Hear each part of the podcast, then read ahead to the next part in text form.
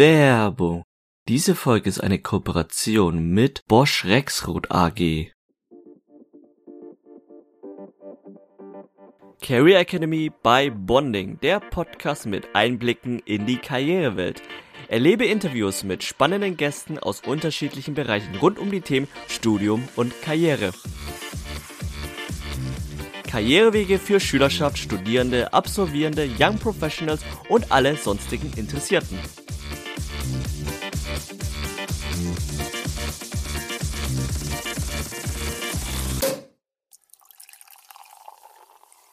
Hallo und herzlich willkommen zur Career Academy by Bonding, der Podcast mit Einblicken in die Karrierewelt. Ich bin der Lin und zusammen mit Felix und unseren Gästen möchten wir euch neue Karrieremöglichkeiten gewinnen. Also Felix, stell doch mal unsere heutigen Gäste vor und zu welchen Karrierewegen können diese uns moven? Ahoi zusammen. Wir sprechen heute mit zwei wundervollen Menschen von Bosch Rexroth.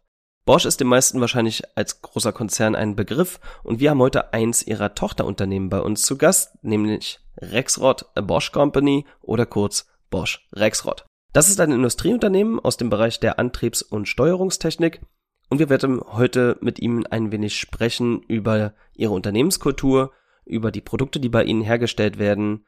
Dann werden wir ein wenig eingehen auf die Gäste, die hier vor uns sitzen, was sie machen und was sie dorthin gebracht hat. Und am Ende werden wir natürlich wie immer ein wenig reden über die Karrieremöglichkeiten, die im Unternehmen vorherrschen. Unsere Gäste, die wir heute bei uns haben, sind zum einen Michael. Michael ist aktiv im Bereich Automatisierung. Hallo Michael. Hi. Und zum anderen haben wir heute Julia bei uns. Julia ist bei HR aktiv bei Bosch Rexroth und ist heute ebenfalls unser Gast. Hallo Julia. Hallo, schön, dass wir hier sein dürfen. Ich möchte ein paar einleitende Worte loswerden zum Unternehmen. Bosch Rexroth ist, wie ich schon sagte, ein Industrieunternehmen im Bereich der Antriebs- und Steuerungstechnik, eine hundertprozentige Tochter der Robert Bosch Gruppe. Sie haben einen Jahresumsatz von circa 5,2 Milliarden Euro, circa 30.000 Mitarbeitende und ihr Hauptsitz liegt in Lohr am Main. Das ist circa 80 Kilometer östlich von Frankfurt am Main. Das Motto, was wir schon genannt haben, ist We Move, You Win. Und das hat ein bisschen damit zu tun, was bei Bosch Rexroth eigentlich so gemacht wird. Es passt noch ein zweites Motto mit dazu, das ich mir mal von der Website geklaut habe. Es ist Bewegung schaffen, das ist unser Antrieb. Vielleicht, Julia, kannst du uns einen kleinen Einblick geben in das Unternehmen und in die Gedanken, die hinter diesen Mottos stecken, warum sie dafür stehen, was Bosch Rexroth macht. Genau, also wir als Bosch Rexroth, vielleicht mal ganz kurz, äh, wir sind eben ein, ein Teil der Bosch-Gruppe im Feld Industrietechnologie hauptsächlich tätig. Wir gehen ja auch nachher noch mal ein bisschen auf die Produkte genauer ein. Und wir sind intern voll integriert in die Gruppe. Wir sind auch, ähm, sehen uns auch selber als Teil der Bosch-Familie, haben aber ich sag mal, vielleicht nicht das klassische Produktspektrum, das man so von Bosch, wenn man den Namen hört, kennt, sondern sind da im Industriebereich tätig. Du hast es schon gesagt, unser Slogan We Move, You Win. Das passt eigentlich, finde ich, sehr gut zu uns. Erstens, weil alle unsere Produkte irgendwie immer was mit Bewegung zu tun haben. Also man kann eigentlich sagen, überall, wo Rexroth drin ist, bewegt sich irgendwas. Und ähm, es beschreibt auf der anderen Seite auch unsere Firma und unser Unternehmen ganz gut. Wir hatten letztes Jahr unsere 225 Jahr Feier, also wir sind durchaus ein Unternehmen mit einer gewissen Tradition, die wir uns schon lange auf dem Markt. Und natürlich haben wir in dieser langen Zeit immer wieder festgestellt, dass die Anforderungen der Kunden und der Märkte sich ständig verändern. Und das erleben wir auch im Moment ganz stark. Und denen passen wir uns immer an und verändern uns damit und gehen diesen Wandel mit. Ähm, und deshalb auch dieses We Move ist auch wirklich Teil unserer Unternehmenskultur, zu sagen, hey, wir sind offen für Veränderungen, wir wollen Neues ausprobieren, wir freuen uns auf den Wandel. Das treibt uns so ein bisschen. Da würde ich ja gern direkt darauf einsteigen, auf nochmal diesen, diesen, dieses Stichwort Unternehmenskultur und Bewegung damit.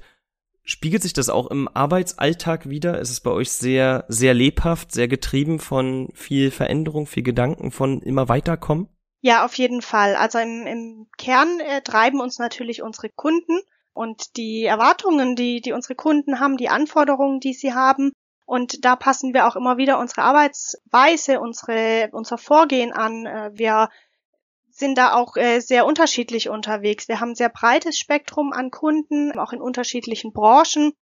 Und da gibt's immer wieder Bereiche, wo wir vielleicht noch ein bisschen klassischer unterwegs sind und wir sind, haben Bereiche, wo wir wirklich schon sehr agil arbeiten und in, in agilen Projekten unterwegs sind. Und das Zweite, was bei uns sehr wichtig ist und was für uns sehr wichtig ist, ist das Thema Innovation. Also nicht zu warten, bis irgendwie sich was Neues ergibt, sondern selbst Innovation schaffen. Das ist uns im Unternehmen sehr wichtig. Da investieren wir auch sehr viel und äh, genau sind auch da quasi immer im, in Bewegung und treiben voran.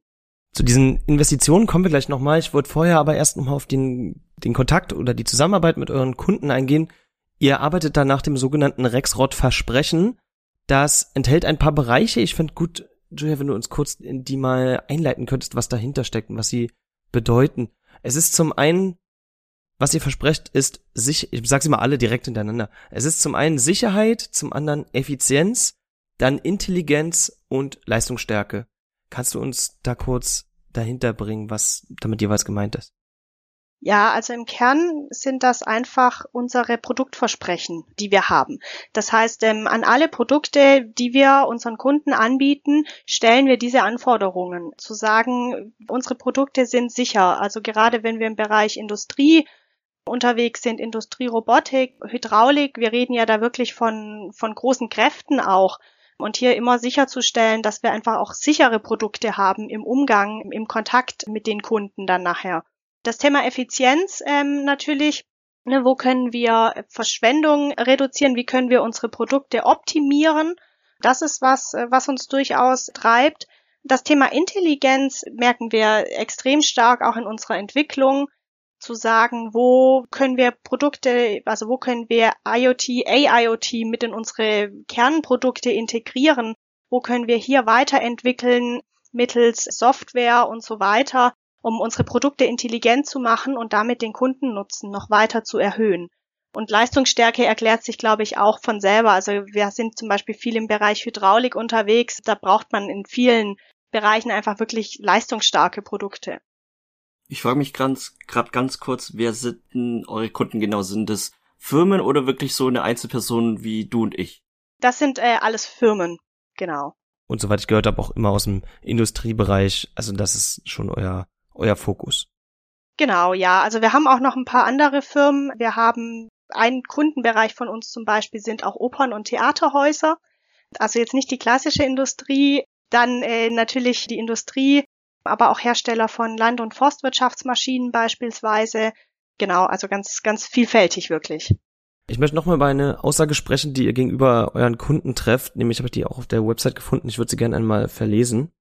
Unsere Kunden erwarten die Ressourcen eines Global Players, die Flexibilität eines mittelständischen Unternehmens und weltweit umfassende Kenntnisse der lokalen Anforderungen und Ansprechpartner vor Ort. Das klingt ja jetzt oberflächlich gesehen erstmal nach sehr vielen Gegensätzen. Wie schafft das Unternehmen diesen Balanceakt zwischen den verschiedenen Zielen? Ja, das ist tatsächlich äh, manchmal ein ganz schöner Spagat, den wir da versuchen zu meistern. Das heißt, auf der einen Seite steht Bosch Rexroth eben äh, für Qualität eines Global Players ähm, und hat auch als, als Marke diesen Qualitätsanspruch, äh, den wir mitbringen und der uns auch sehr wichtig ist. Und auf der anderen Seite haben wir eben diese enorme Vielfalt an Themen und Anforderungen, oft auch kleinerer Kunden, die einfach selber in einer ganz anderen Arbeitswelt leben und agieren und da auch äh, deshalb andere Erwartungen an unsere Arbeitsweise haben. Wir versuchen dem zu begegnen, indem wir eben unsere Strukturen und unsere Organisation anpassen, zu sagen, wir haben verschiedene Bereiche, in denen wir tätig sind und wir strukturieren diese Bereiche auch unterschiedlich, je nachdem, wie die Anforderungen im Bereich sind. Das ist zum Beispiel, wenn wir dann mehr in den Bereich Software gucken, ganz klar mit agilen Teams. Und äh, Michael, da kannst du vielleicht auch noch mal was zu sagen. Du arbeitest ja selber in so einem agilen Team. Ja, genau. Ich arbeite im agilen Team und äh, wir gehen, also wir gehen ja immer auf die Anforderungen der Kunden mit ein, so wie man das kennt, trägt sie ins Backlog ein und gehen da direkt und versuchen eine Lösung zu finden. Genau. Das ist eigentlich direkt bei uns ins Backlog rein. Ja, genau. Also das ist so, wie gesagt, dieser Spagat, den wir da so auf die Art und Weise versuchen zu meistern, äh, was uns, glaube ich, auch oft gelingt. Immer unter der Grundvoraussetzung natürlich, äh, dass wir unser Qualitätsversprechen, das wir als Marke geben, halten können. Dann lass uns noch mal auf etwas eingehen, was du vorhin schon angeschnitten hast, nämlich die hohen Investitionen in Innovation. Das Ganze lässt sich ganz gut festmachen an dem Anteil, der fließt von den Einnahmen, die Bosch Rexroth generiert, in den Bereich für Forschung und Entwicklung. Der liegt nämlich bei 6,3 Prozent, was mehr als eineinhalb Mal so hoch ist wie der deutsche Branchendurchschnitt. Welche Ziele verfolgt das Unternehmen, wenn es so viel Geld in genau diesen Bereich steckt? Ja, also das äh, Ziel ist ganz eindeutig, wir wollen Innovation treiben, wir wollen Innovationsgeber sein. Wir profitieren da äh, sehr davon an unserem Geschäftsmodell oder unserer Geschäftsstruktur, die wir haben. Das heißt, als Teil der Bosch-Gruppe sind wir nicht börsennotiert. Wir haben keine äh, Direktaktionäre, die Anteile oder die wir, ne, deren Anforderungen wir erfüllen müssen und haben dadurch einfach auch die Möglichkeit, hier sehr äh, zukunftsorientiert zu agieren. Und unser Anspruch ist ganz klar, wir wollen das Unternehmen in der Branche sein, das die Zukunft äh, vorgibt und die Innovationen auf den Markt bringt. Und dementsprechend viel investieren wir da auch, haben große ähm, Forschung und Entwicklungszentren und arbeiten auch im Bereich Forschung und Entwicklung natürlich viel mit der Bosch-Gruppe zusammen. Das heißt, hier profitieren wir natürlich auch davon, Teil des Konzerns zu sein. Wir arbeiten mit dem zentralen Entwicklungsbereich der Bosch-Gruppe beispielsweise zusammen und ähm, sind da immer wieder auch offen, neue Dinge auszuprobieren und wirklich auch Geld in, in neue Ideen zu investieren. Lass uns doch mal ein wenig sprechen über die Dinge, die dann als Ergebnis bei solcher Forschung und Entwicklung herauskommen, nämlich bei den Produkten, die letzten Endes bei Bosch Rexroth hergestellt werden. Es gibt, wenn man sich euch kurz anschaut, es gibt unendlich viele Anwendungs-, also äh, Herstellungsproduktionsbereiche. Das ist immens viel und immens vielfältig.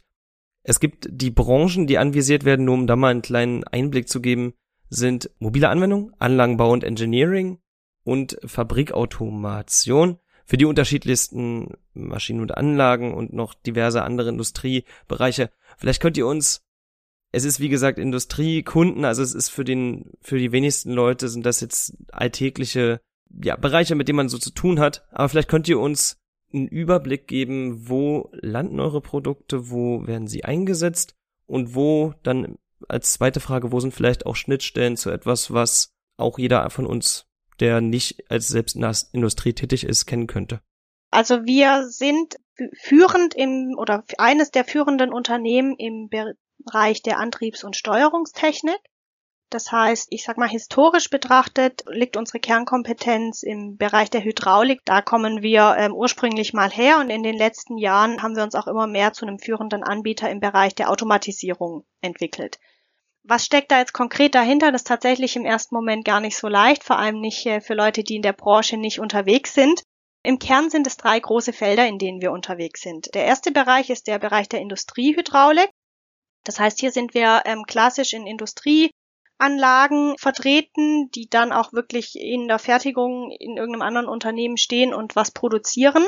Wir haben aber auch in dem Bereich, und das sind jetzt eher das, wo man vielleicht als Privatperson mal drüber stolpert, in das ein oder andere Großprojekt, dem unsere Technik mit verbaut ist, beispielsweise in London, äh, die Tower Bridge, die kennt, glaube ich, jeder. Die hat einen Mechanismus, damit die Schiffe durchfahren können, dass sich die Brücke öffnet und schließt. Und diese, dieser Mechanismus, diese Hydraulik dahinter, die kommt beispielsweise von uns.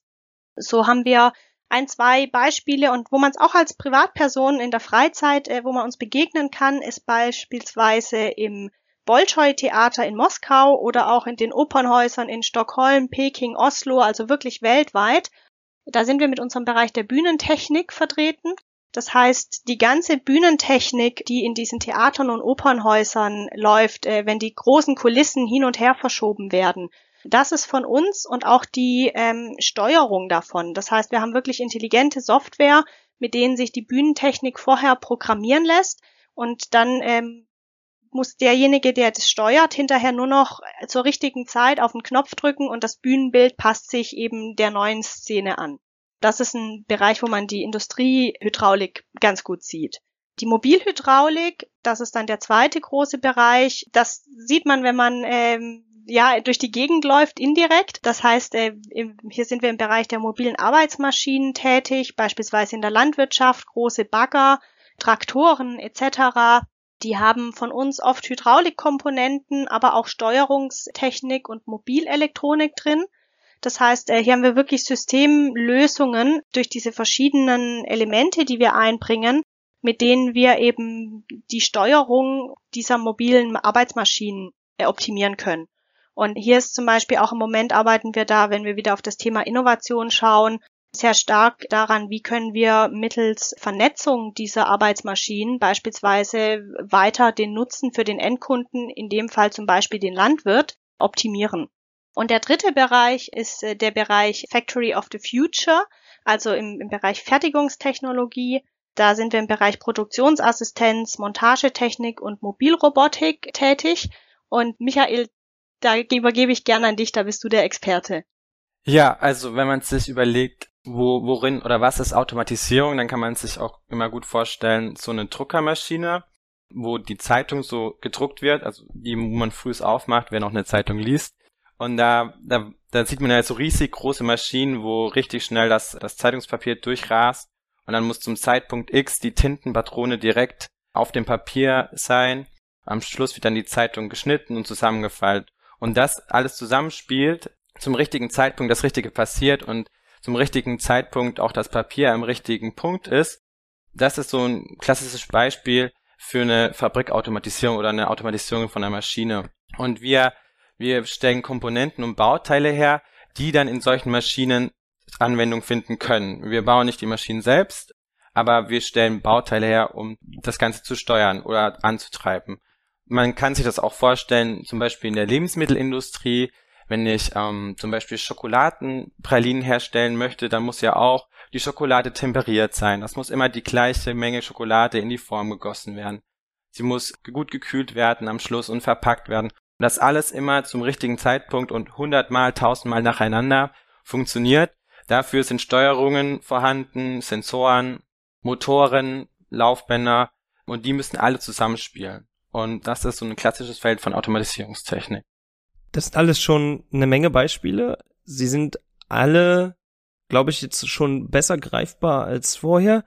Nur immer noch ziemlich auf Felder und relativ allgemein gehalten, also auf Felder bezogen und allgemein gehalten. Vielleicht können wir uns mal ein Produkt rausgreifen und da mal wirklich drüber sprechen, was ist das, was kann das und äh, wie funktioniert das.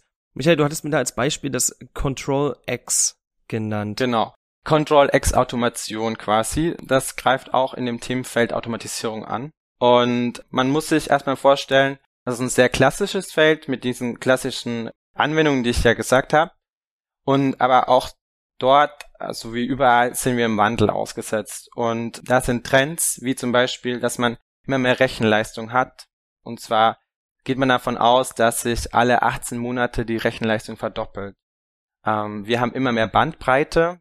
Ähm, das wäre dann so in allen 21 Monaten verdoppelt sich die Bandbreite. IoT und Big Data sind halt auch noch immer ein richtig großer Trend. Also man hört das überall. Ähm, und sowieso soll ja alles digital werden und ähm, miteinander vernetzt werden. Das heißt, wir wollen KI drauf anwenden, wir wollen Datenanalysen fahren. Wir haben Datenbanken, die im internen Netzwerk liegen. Wir haben Datenbanken, die außerhalb im Internet, also im World Wide Web liegen. Wir wollen eine Fernwartung zum Beispiel durchführen. 5G ist auch ein, ist auch immer so ein Buzzword, was damit fällt.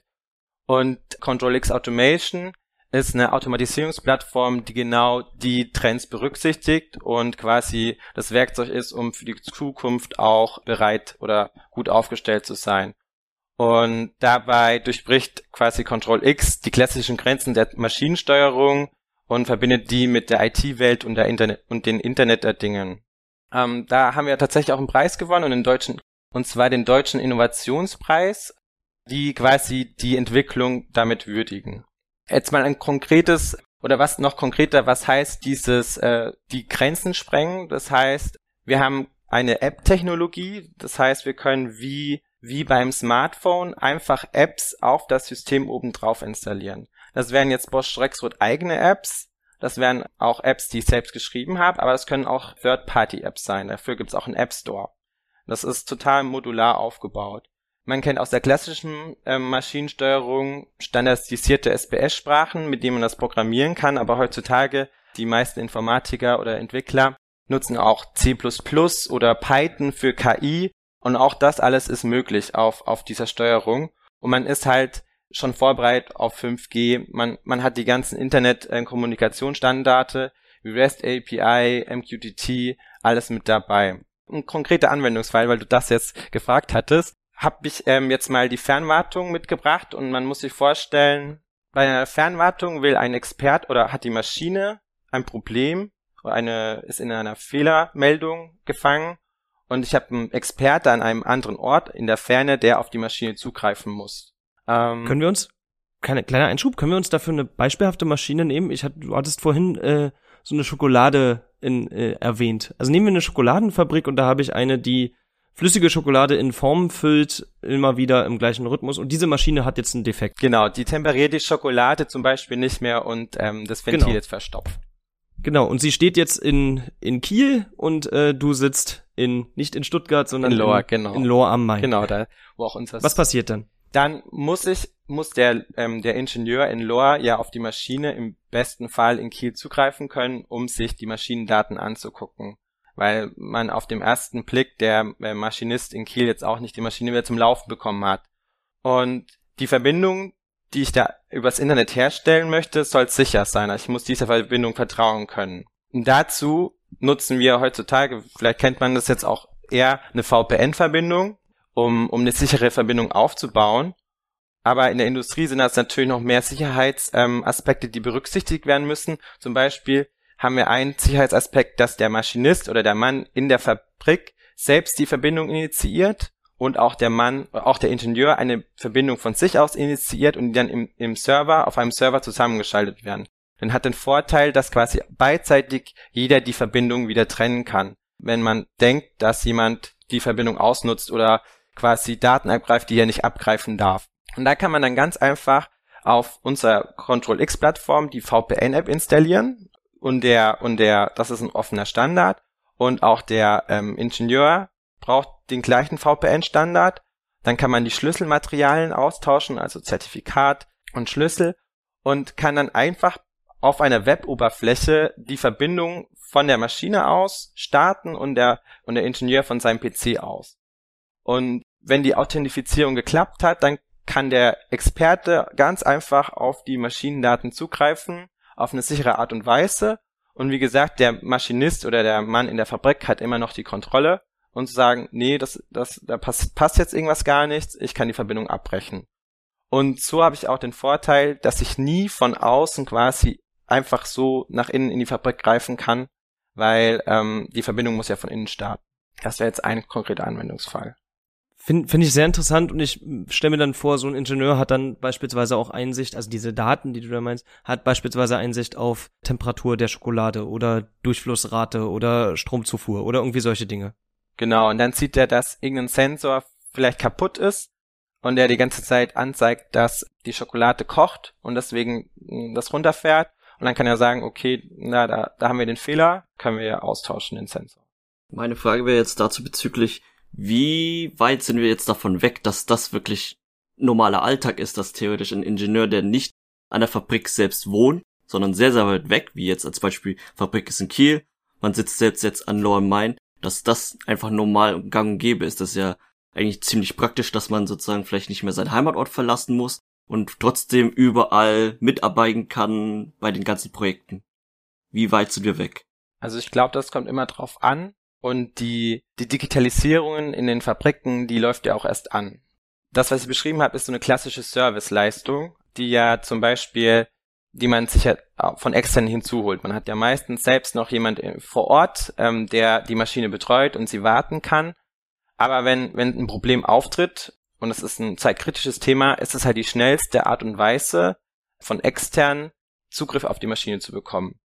Jetzt muss man sich vorstellen, dass viele Firmen einfach noch oder viele Fabriken noch gar nicht dafür bereit sind, weil die nicht das entsprechende Equipment haben, die Maschinen viel zu alt sind, die auch nicht ihre Daten so zur Verfügung, also dass ich gar nicht per VPN-Verbindung auf die Daten zugreifen kann.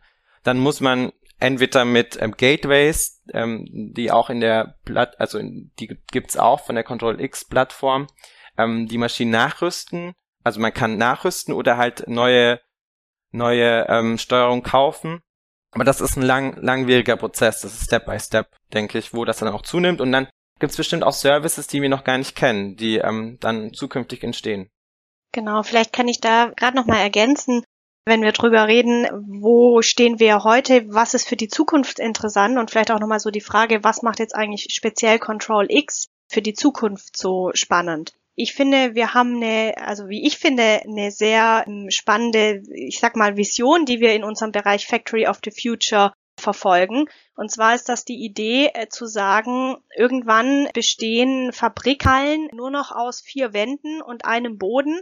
Und alles, was sich darin befindet, ist variabel, kann jederzeit angepasst werden und ist im Idealfall auch autonom. Das heißt, wir haben beispielsweise Maschinen, die über Induktion äh, mit Strom und Internet verbunden sind. Wir haben autonome Mobilroboter, die durch die Fabrik fahren. Das ist so die Vision, die wir verfolgen. Und da haben wir verschiedene Produkte und Innovationen, an denen wir aktuell arbeiten, die auf diese Vision hinarbeiten sollen. Und Control X ist da natürlich ein ganz wichtiges Element zu sagen, ich habe eine Plattform, wo ich, wenn ich nicht in der Fabrik bin, trotzdem ständig einen Überblick habe, was ist wie los und ich kann auf diese Fabrik zugreifen in, im Rahmen dieser einen App und dieser einen Plattform. Das ist ja ein unglaublich spannendes Szenario. Also ganz, ganz viel Gedanken, viel, was man sich in der Zukunft noch vorstellen kann. Können wir gerne am Ende nochmal kurz drüber sprechen. Jetzt gerade wollte ich aber auf die Gegenwart nochmal zu sprechen kommen und einmal gern kurz über euch beide reden, was ihr, was eigentlich eure Aktivitäten genau sind, was ihr macht. Michael, ich würde mit dir mal anfangen. Du hast uns schon ein ausführliches Beispiel aus deiner Arbeit gebracht. Es war jetzt sehr umfänglich. Vielleicht kannst du noch einmal sagen, was eigentlich dein, ich sag mal, deine Jobbezeichnung ist und was so deine typischen Aufgaben sind. Und danach gerne auch mal, wie bist du da hingekommen? Was hast du vorher gemacht? Wie hat dich dein Weg an diese Stelle geführt? Gern. Also aktuell schreibe ich meine Masterarbeit tatsächlich. Ne, es wäre die aktuelle Jobbezeichnung wissenschaftlicher Mitarbeiter oder ähm, Werkstudent. Und meine Masterarbeit geht um, ich kann mal so einen Titel nennen, ich darf nicht so viel verraten. Es geht darum, mit KI quasi eine Ressourcenoptimierung in der Industrie 4.0 ähm, zu machen und das dann auch, ne, KI, das kann man dann wieder in der App auf dem, auf der Control X installieren. Wie bin ich da hingekommen?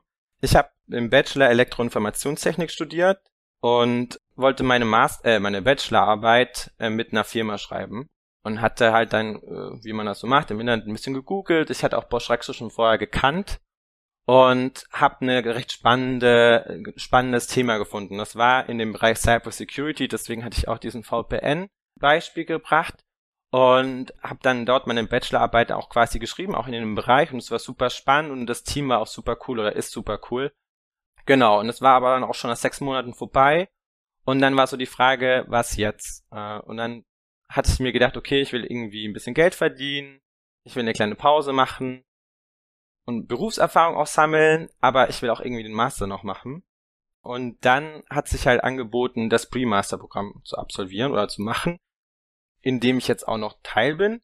Und dann habe ich quasi ein Jahr das Pre-Master-Programm vor Ort gemacht. Das heißt, ein Jahr Unternehmensphase, so ist richtig. Ich habe ein Jahr Unternehmensphase gemacht. Das heißt, dort durch das Unternehmen verschiedene Stationen kennengelernt. Ich glaube, wir kommen später auch nochmal auf das Freemaster-Programm zurück. Und nach der Unternehmensphase habe ich dann angefangen, meinen Master zu studieren in technischer Informatik, war dann auch noch Werkstudent weiterhin bei Bosch Rexroth und jetzt zum Ende meines Masterstudiums äh, schreibe ich meine Masterarbeit wieder bei Bosch Rexroth, bei einem anderen Thema, in einem anderen Team, aber genauso spannend. Darf ich kurz fragen, wieso du unbedingt deine Abschlussarbeit bei einem Unternehmen machen wolltest? Was war da der Hauptanreiz für dich? Für mich wäre der Hauptanreiz, dass man ein Bein in der Tür hat, sagt man das so. Ähm, ein Fuß in der Tür, so heißt heißt genau. Und ja, ich wollte sehen, wie wie wie arbeiten die, weil an der Hochschule, ähm, wenn man dann, dann lernt man auch Techniken kennen, wie GitHub, wie arbeitet man in, in einem Software-Team, aber in einem Unternehmen, wo das wirklich ausgeführt wird, ist das alles komplett anders da. Und das war auf jeden Fall auch eine richtige Entscheidung. Also ich war auch mit mehreren Studenten in so einem Raum gesessen und manchmal haben wir uns einfach geholfen, jeder so, oh, was machen wir eigentlich hier? Wie funktioniert eigentlich GitHub? Weil man in der Hochschule sich halt irgendwie durchschmulen konnte und jetzt hat's gezählt und das war auf jeden Fall richtig, die richtige Entscheidung. Du hast schon jetzt zwischendurch was, was losgelassen, was ich hier nicht unerwähnt lassen kann, nämlich das Pre-Master-Programm. Das schieben wir jetzt mal kurz ein, bevor wir über, über Julias Biografie in der Hinsicht kurz sprechen. Ich weiß, ihr seid da beide drin aktiv und deshalb würde ich euch beide, wer auch immer das lieber möchte, nochmal bitten, stellt uns kurz vor, was ist die Idee hinter diesem Pre-Master-Programm? Wie läuft das? Wer nimmt daran teil und was ist das Ziel? Genau, ich kann gerne mal einsteigen. Ich äh, koordiniere aktuell äh, unsere Pre-Master, unser Pre-Master-Programm. Von daher kann ich da gerne ein bisschen allgemein was zu sagen.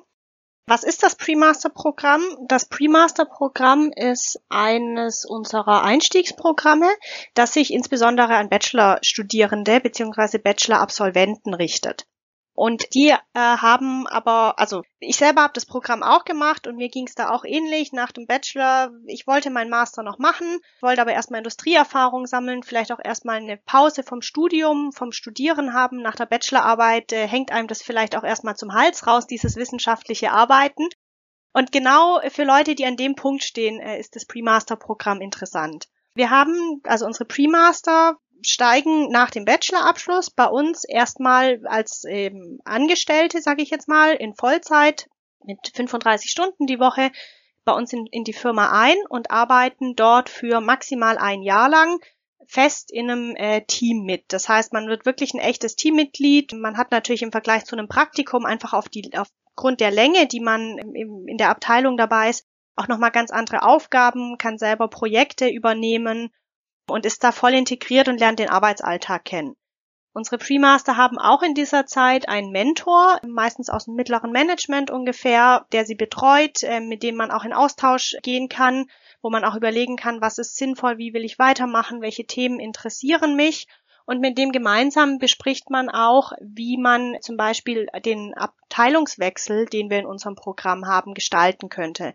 Das heißt, unsere Pre-Master bekommen immer die Möglichkeit, auch nochmal in einen anderen Bereich reinzuschnuppern während der Zeit, wie den, in dem sie eingestiegen sind. Da kann da Michael vielleicht nachher nochmal sein Beispiel nennen, wie er das gemacht hat. Und davon profitiert man natürlich auch total. Davon profitieren wir alle und auch im Pre-Master-Programm. Wir haben ein sehr großes Weiterbildung- und Schulungsspektrum innerhalb der Bosch-Gruppe, weil das wirklich ne, Schulungen sind, die für 400.000 Mitarbeiter ausgelegt sind. Also da gibt's wenig, was es nicht gibt. Und auch da kann man eben äh, Schulungen machen, teilnehmen, sich weiterbilden während der Zeit. Und nach der Unternehmensphase, maximal ein Jahr, startet man ganz regulär sein Master an der Universität, Hochschule seiner Wahl in Vollzeit. Und wir bieten an, weiterhin eine Art Rahmenvereinbarung mit den Pre-Mastern zu haben. Das ist dann die Masterphase bei uns. Und die sieht so aus, dass die Pre-Master in unser Studentenbindungsprogramm Students at Bosch aufgenommen werden dass wir ihnen zusichern, dass wir, wenn es die wirtschaftliche Situation erlaubt, äh, ihnen gerne weiterhin eine Werkstudententätigkeit anbieten möchten, eine äh, Abschlussarbeit im Master, aber beispielsweise auch proaktiv unterstützen, wenn wir Studierende haben, die sagen, ich möchte gerne noch ein Auslandspraktikum machen, dass wir da vermitteln. Auch da sind wir ja weltweit aktiv. Und äh, nach dem Master haben die Pre-Master dann auch noch die Möglichkeit, sich auf unsere interne Stellenbörse zu bewerben und quasi bei uns einzusteigen. Das heißt eben die Stellen, die im Zweifel nach extern gar nicht ausgeschrieben sind. Ähm, sie erhalten den Status interner Mitarbeiter und haben damit eben auch, ich sag mal, auf, auf den Einstiegsmöglichkeiten einfach nochmal eine tolle Ausgangslage. Zu meiner Unternehmensphase kann ich sagen, ich hatte drei Stationen. Ich hatte eine Ankerabteilung, die war im Security, Cybersecurity Bereich und mein Betreuer, der stand auch da von Anfang an ziemlich dahinter und hat auch mit mir gleich besprochen, welche drei Stationen ich äh, denn machen will, also mit der Ankerabteilung. Und so konnte ich dann quasi, ich war ein Jahr dabei, weil ich die, äh, ich glaube, ähm, jetzt nagt mich nicht fest, ähm, so fünf Monate im Security, Cyber Security Bereich, ähm, fünf Monate auch nochmal in der Oberflächenentwicklung aber auch nochmal zwei Monate im Produktmanagement, um da auch mal ein bisschen was anderes, die andere Seite kennenzulernen. Ähm, genau, ich habe eine Schulung gemacht zum agilen Arbeiten, die war auch richtig gut, ähm, die hat mir auch richtig viel gebracht.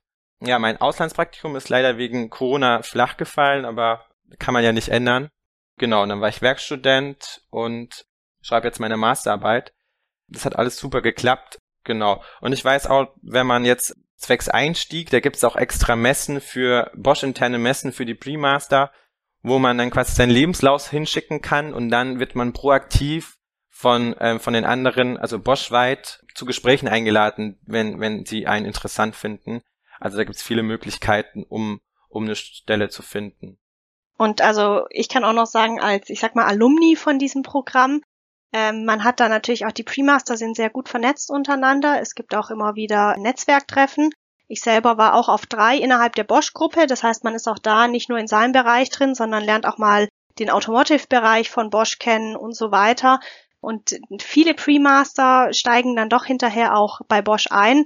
Und bis heute profitiere ich tatsächlich von diesem Netzwerk aus der Premaster-Zeit, weil ich aus allen möglichen Funktionsbereichen, Fachbereichen doch mal den einen oder anderen kenne, wo ich denke, hey, der könnte das wissen. Und da frage ich mal nach. Also man hat wirklich die Möglichkeiten, einen tollen Überblick und ein tolles Netzwerk zu bekommen. Dann Julia, erzähl uns doch mal noch ein bisschen über dich. Du hast schon erwähnt, du bist Koordinatorin im Pre-Master-Programm. Ist es deine Haupttätigkeit oder machst du eigentlich noch, also noch eine andere Stelle, in der du aktiv bist? Das ist, äh, also ich bin Anfang des Jahres mit meinem Master fertig geworden und dann fest eingestiegen. Und ich bin als äh, Trainee im Personalbereich jetzt eingestiegen nach meinem Masterabschluss. Das heißt, ich bin fest im Unternehmen eingestiegen, nutze jetzt aber die ersten beiden Jahre dadurch, durch verschiedene Stationen im In- und im Ausland, das Unternehmen, insbesondere jetzt eben Bosch Rexroth, nochmal besser kennenzulernen, verschiedene Themenfelder zu sehen und so, ich sag mal so ein bisschen die Grundsteine für, für die spätere Laufbahn zu legen. Und in meiner momentanen Station, die ich jetzt äh, für sechs Monate mache, bin ich im Personalmarketing und im Bereich Talent Relation Management. Das heißt, ich bin viel auf Hochschulmessen unterwegs, ich ähm, organisiere viele Events mit Studierenden und äh, ich betreue eben auch unsere Studentenbindungsprogramme, wie beispielsweise das Pre-Master-Programm, aber auch unser Doktorandenprogramm. Also wir bieten auch Industriepromotionen an oder das schon erwähnte Students at Bosch Programm, in dem dann auch unter anderem die Pre-Master in der Masterphase drin sind. Was hast du studiert? Ja, ich habe bisschen divers studiert. Ich habe im Bachelor Personalmanagement studiert, habe dann dieses ein Jahr Pre-Master eingefügt und habe dann meinen Master im Bereich Wirtschaftsingenieurwesen gemacht. Was ich bei dir noch interessant finde, wenn ich es richtig gesehen habe, warst du ja vorher erst beim Mutterkonzern, bei Bosch und bist dann zu Bosch Rexroth, ich wollte gerade sagen, runtergewechselt, stimmt ja eigentlich nicht, rübergewechselt. Wie kam die Entscheidung zustande? Ja, also vielleicht erstmal ähm, die Entscheidung zu Bosch. Ich habe schon früh in meinem Bachelorstudium immer nebenbei gearbeitet, habe da auch im Rahmen von Werkstudierenden-Tätigkeiten etc. ein, zwei Unternehmen kennengelernt, im Mittelstand, äh, Konzerne und dann bin ich 2016 tatsächlich zu Bosch gekommen mit einem Praktikum und ich sag mal hängen geblieben. Also die Bosch-Kultur ähm, und der Konzern, die haben mich einfach begeistert und tun es bis heute.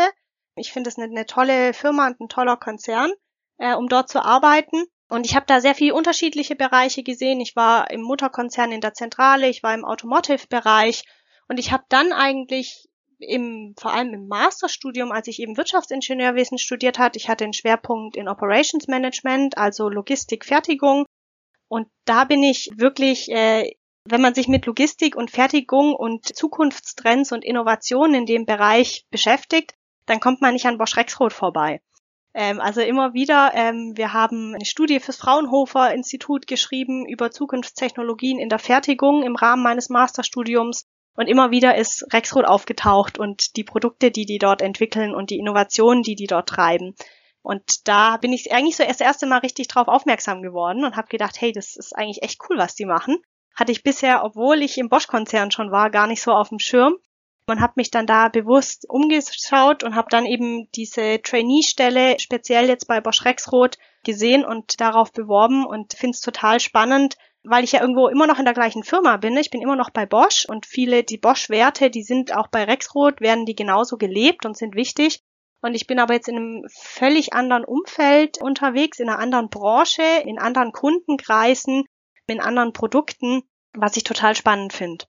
Dann lass uns noch ein bisschen erzählen über, ihr habt, ihr habt schon eure Anfänge im Unternehmen beschrieben. Lass uns noch ein bisschen darüber reden, wie das so normalerweise läuft und wie so das Recruiting und wie es für neue Leute eigentlich funktioniert bei Bosch Rexroth. Vielleicht Julia, erzähl uns erstmal grob, wer wird überhaupt gesucht und wofür und was bringen Leute im besten Fall mit? Also wer wird gesucht? Äh, wir suchen grundsätzlich unglaublich vielfältige Profile. Wir haben knapp 30.000 Mitarbeiter. Äh, da gibt es kaum einen Bereich, den es nicht gibt, sage ich jetzt mal. Aber wenn wir jetzt ein bisschen näher an unsere Produkte gucken, an die Entwicklung und so weiter, dann suchen wir vor allem, ich sag's mal, technische Profile mit IT-Kompetenz. Also ja, so Bereich Elektrotechnik äh, bis IT-Bereiche, Maschinenbauer, Mechatroniker, aber auch natürlich Wirtschaftsinformatiker, Wirtschaftsingenieure und Informatiker. Das ist so die, die Kernzielgruppe, wo wir wirklich viel Bedarfe und auch spannende Aufgabenfelder haben. Und wie startet man dann im Unternehmen? Wir haben das Pre-Master-Programm schon kennengelernt. Wie läuft's, wenn man jetzt vielleicht nicht über diesen Weg dahin kommt? Wir haben ganz unterschiedliche Startmöglichkeiten. Nach dem Masterstudium sind zum Beispiel unsere beiden Trainee-Programme eine spannende Einstiegsmöglichkeit. Wenn man jetzt einfach, wenn man einfach, man kann auch einfach im Direkteinstieg natürlich einsteigen. Das heißt, man bewirbt sich auf eine ausgeschriebene Stelle von uns und startet da fest ein und hat da einen sehr strukturierten und, und gut vorbereiteten, organisierten Einstiegsweg. Das heißt, äh, wir haben hier ähm, Prozesse, die dann durchlaufen werden. Wir haben Schulungen natürlich, die, um die Firma reinzukommen, ähm, um die Unternehmensstruktur besser verstehen zu können. Jeder unserer Mitarbeiter hat einen Personaler, der ihn im Einstieg und auch danach persönlich betreut und für Fragen dasteht. Und auch in unseren Fachbereichen wird immer vorher ein klarer Einarbeitungsplan vorbereitet und erstellt, wo man wirklich sehr strukturiert Stück für Stück seine Aufgaben erklärt bekommt, eingearbeitet wird, ins Team eingearbeitet wird, in den Standort und äh, da wirklich ein, ein, ja, wie ich glaube, sehr strukturierten und guten Einstieg findet. Einen interessanten Satz, den ich dazu noch gefunden habe, weil ich ihn mir nicht so ganz vorstellen kann, aber ich, er steht auf jeden Fall so auf der Website, ist, bei Bosch Rexroth ist jeder Tag anders das verhätte ich jetzt mal eher mit sowas wie Beraterjobs oder irgendwie was in dieser Art verbunden. Wo kommt es bei euch her? Ja, ich glaube, das erlebt man bei uns in, in ganz vielen äh, Bereichen. Michael, vielleicht kannst du auch gleich noch sagen, wie du das erlebst. Also ein Bereich, der mir da jetzt ganz spontan einfällt, wo das sehr präsent ist und wo man das auch sofort versteht, was dahinter, was damit äh, oder warum das so ist, ist der schon erwähnte Bereich der Bühnentechnik. Das heißt hier, das sind ja wirklich Individualkunden, die wir haben. Also so ein Opernhaus, das wird genau einmal äh, beliefert, sag ich jetzt mal. Und da steckt aber ein Riesenprojekt dahinter und total individualisiert. Unsere Ingenieure und ITler sind da auch natürlich viel vor Ort. Das heißt, die reisen um die ganze Welt. Es wird geguckt, was sind die spezifischen Anforderungen, wie kriege ich exakt dieses Problem jetzt umgesetzt und gelöst und kein Projekt ist wie das andere und dadurch auch kein Arbeitstag wie der andere.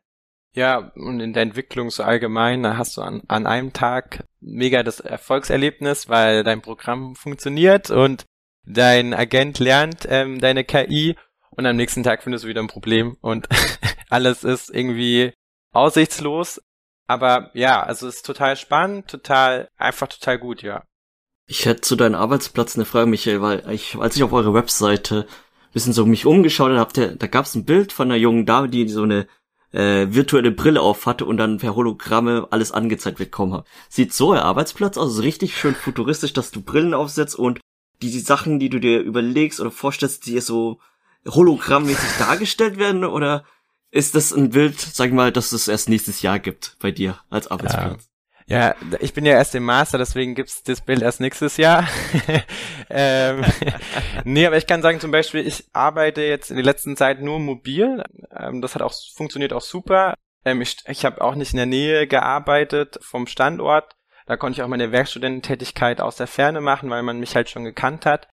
Ja, wie sieht unser Arbeitsstandort aus? Es, es ist modern, also von der Ausstattung her. Und also ich bin vollkommen zufrieden. Was meinst du, Julia?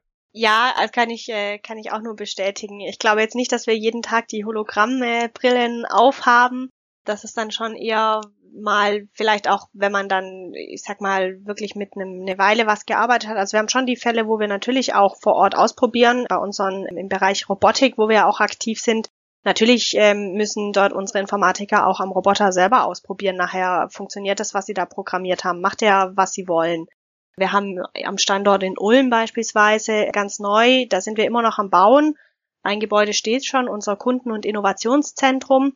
Und da ist auch wirklich dann ausgestellt, sage ich jetzt mal, unsere Produkte und was wir machen. Also wurde auch letztes Jahr auf der Hannover Messe vorgestellt. Wir haben zum Beispiel einen intelligenten Boden, den wir im Moment entwickeln, der eben genau diesen Boden der Fertigung darstellen soll, nämlich über Induktion, Strom und 5G mit die Maschinen damit versorgen. Und den kann man da zum Beispiel sich dann auch mal wirklich anschauen und kennenlernen. Also da sieht man dieses Zukunftsbild schon. Im täglichen Arbeiten wahrscheinlich nicht jeden Tag, aber das ist, glaube ich, ganz normal. Lass es noch bei einem Zukunftsbild bleiben, damit würde ich hier mal langsam Richtung, Richtung Ende führen. Ich stelle mir bei technologischen Entwicklungen immer mal wieder die Frage, wahrscheinlich ein bisschen Kinderdenken, ob die Maschinen über uns mal die Überhand übernehmen. Also sind wir irgendwann mal in Szenarien wie bei Terminator oder Matrix oder you name it. Glaubt ihr sowas mit, mit, mit eurem Wissen, das ihr habt, mit eurem Umfeld, das euch so begegnet, glaubt ihr sowas passiert mal oder bleiben wir Menschen clever und beherrschend genug, um das zu vermeiden? Puh, schwierige Frage, würde ich sagen. Ich glaube, wenn man sich jetzt heutzutage mal KI und oder selbstlernende Algorithmen und Techniken anschaut, dann ist die KI immer nur so schlau wie die Daten, die reinfließen. Und wir sammeln immer mehr Daten in, an jeglicher Stelle, also in unserem ganzen Leben werden ja Daten gesammelt, egal ob ich mich im Internet irgendwo anmelde oder irgendein Formular ausfülle. Und ich glaube, umso mehr Daten gesammelt werden, umso mehr Rechenleistung wir haben, wird auch immer die KI immer besser. Also das ist ja auch ein Forschungsgebiet. Das heißt, man wird an allen Stellen effizienter, man findet einen neuen Algorithmus, der das besser berechnen kann. Deswegen glaube ich schon, dass eine KI immer besser wird und manche Leute und, und man sich dann auch vorstellt, boah, krass, äh, hätte ich jetzt nicht gedacht, dass das schon alles intelligent gelöst wird und manchmal ist es auch ein bisschen bisschen beängstigend, wo man sich so denkt, oh, hört sich mein Smartphone mir die ganze Zeit zu, um mir dann Sachen vorzuschlagen. Aber am Ende des Tages ist es doch eigentlich immer viel trivialer, was dahinter steckt. Und ich glaube, viel wichtiger ist zu verstehen oder dass wir immer den Überblick behalten, welche Daten benutzt die KI, um auch im Zweifel sagen zu können, nein, das funktioniert nicht oder unsere Hand heben zu können, da entsteht eine Benachteiligung. Das ist, glaube ich, unsere Hauptaufgabe je, je, eines jedem, sich dahin vorzubilden, dass wir die KI interpretieren können, also was passiert dort. Ja, und ähm, gerade bei dem Aspekt ähm, stimme ich dir auch voll zu, Michael. Am Ende des Tages, selbst wenn irgendwann die Dinge technisch möglich sein werden, ist es auch eine ethische Frage und eine Frage der Werte, wie weit man geht. Und da kann ich mir nicht vorstellen, dass Produkte von uns diese Grenze irgendwann überschreiten werden, weil das einfach nicht unserem Wertebild und unserer Ethik, die uns wichtig ist, entspricht. Wenn ich das Wort Automatisierung und Roboter, da muss ich leider immer automatisch an diesen Disney-Film Wally denken. Ich weiß nicht, ob ihr den kennt. Zur Erklärung, das ist so ein Film, wo ein kleiner Roboter sozusagen Müll sortiert. Aber da sieht man ja auch ganz kurz die Szene, wie die Menschen in dieser fiktiven, fernen Welt leben. Und zwar ist dort alles automatisiert. Die sitzen auf Sitze, die, die sie von A nach B bringen. Und auch das Essen wird denen gebracht. Und dementsprechend wäre meine Frage einfach nur, gibt es Bereich, wo ihr sagt, da macht Automatisierung keinen Sinn? Also zum Beispiel, dass der Mensch schon von A nach B selber gehen soll, auch wenn es nur fünf Meter sind, anstatt von einem Stuhl dorthin geschoben zu werden? Oder macht, ist, ist die Zukunft wirklich so, alles soll automatisiert werden? Also ich persönlich hoffe, dass dem nicht so ist. Ich finde jetzt schon manchmal die Digitalisierung. Ich treffe, ich wir sind, auch ich bin viel im Homeoffice. Ich freue mich immer, wenn ich ins Büro komme und meine Kollegen wieder persönlich auf einen Kaffee auch mal in der Pause irgendwie sprechen kann. Von daher, das ist, das ist jetzt im Bereich Digitalisierung und noch mehr ist es bei Automatisierung. Also ich möchte das für meinen privaten Alltag äh, nicht haben, dass alles automatisiert wird. Äh, wenn wir ins Industrieumfeld gucken, reden wir da natürlich von, von einem ganz anderen Bereich, ähm, wo man da, wo da auch einfach vielleicht nochmal mehr Bedarf da ist. Ähm, aber ich persönlich für meinen privaten Alltag, ich hoffe nicht. Ich finde, da ist auch immer ganz wichtig, also ein gesunder Menschenverstand, der sagt ja einem schon, was, äh, was eigentlich da ähm, sinnvoll ist. Ich kann mir vorstellen, dass eine Automatisierung auch im wenn man sich den Pflegebereich anschaut, wenn, wenn der Roboter gibt, der die Pflegekraft unterstützt, zum Beispiel nicht ersetzen, sondern unterstützt, das ist ja auch bei, bei zum Beispiel, wenn man jemanden umbetten muss, erheben muss, also eher so unterstützende Dienste, kann ich mir das gut vorstellen, aber es gibt auch einfach Bereiche, wo Menschlichkeit einfach nicht ersetzbar ist. Und das wird auch immer so bleiben. Ich finde, das ist ein sehr gutes Schlusswort. Mit dem können wir, glaube ich, gut das Ganze hier zu einem Ende führen. Und mit Ende meine ich natürlich unser Format, das wir mit einem unserer Gästen machen.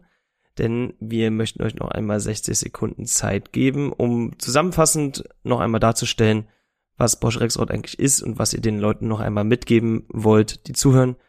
Dafür nimmt Lynn gleich die Zeit und dann würde ich sagen, die Promo-Minute für Bosch Rexroth beginnt in 3, 2, 1, go. Ja, genau. Ihr habt also jetzt gesehen, wir sind irgendwie in ganz vielen spannenden Bereichen unterwegs. Und wenn wir und unsere Aufgabengebiete dein Interesse jetzt geweckt haben, dann schau gern einfach mal bei uns auf der Website vorbei. Da findest du nochmal super viel Informationen. Wir bieten ganz vielfältige Einstiegsmöglichkeiten für Schüler, Studierende, Bachelor- und Masterabsolventen, aber auch beispielsweise die schon erwähnten Industriepromotionen. Und auch zu denen ist überall auf unserer Website nochmal was genauer erklärt, was es ist und, und was man, was sich dahinter verbirgt. Außerdem sind da auch unsere ganzen ausgeschriebenen Stellen. Und da findest du bei unseren Stellenausschreibungen auch immer Kontaktdaten zur Fachabteilung der Stelle, da kannst du dich dann auch nochmal melden und schon bevor du dich bewirbst auch mal ähm, in Kontakt treten. Auf Messen und Events sind wir auch unterwegs und auch da, wo wir wann sind, findest du auf unserer Seite und äh, von daher die Einladung, einfach mal vorbeizugucken. Super, vielen Dank. Das werden bestimmt jetzt äh, unsere Hörerschaft auch machen. Bloß, vielleicht ist auch unsere Hörerschaft eher gepult, dass sie Social Media benutzen. Habt ihr denn auch noch außer der Website noch andere Social Media Kanäle, wo man euch einfach verfolgen kann, informieren kann und einfach mal mitschauen kann, was eure tägliche Arbeit so ist? Klar, also wir sind auch auf Social Media unterwegs. Wir sind auf Facebook, Twitter, LinkedIn und auch Instagram vertreten. Gerade auf Instagram posten wir auch immer wieder wirklich Insights von Kolleginnen und Kollegen, die aus ihrem Joballtag berichten. Gucke ich mir selber ganz gerne an, also lohnt sich da zu folgen. Super, vielen Dank. Wir sind hiermit am Ende der heutigen Folge angekommen. Ich möchte ein ganz großes Dankeschön an Julia und Michael für eure Zeit und die Insights in euren Alltag und Bosch Rexroth, die ihr geliefert habt, bedanken. Und auch ein großes Dankeschön an unsere liebe Zuhörerschaft fürs Reinhören. Ich hoffe, ihr könntet etwas mitnehmen für eure Zukunft. Wir hören uns wieder in zwei Wochen und sagen nun Tschüss, wir hören uns. Tschüss zusammen. Ciao. Ciao. Danke, dass du bei der Career Academy vorbeigehört hast.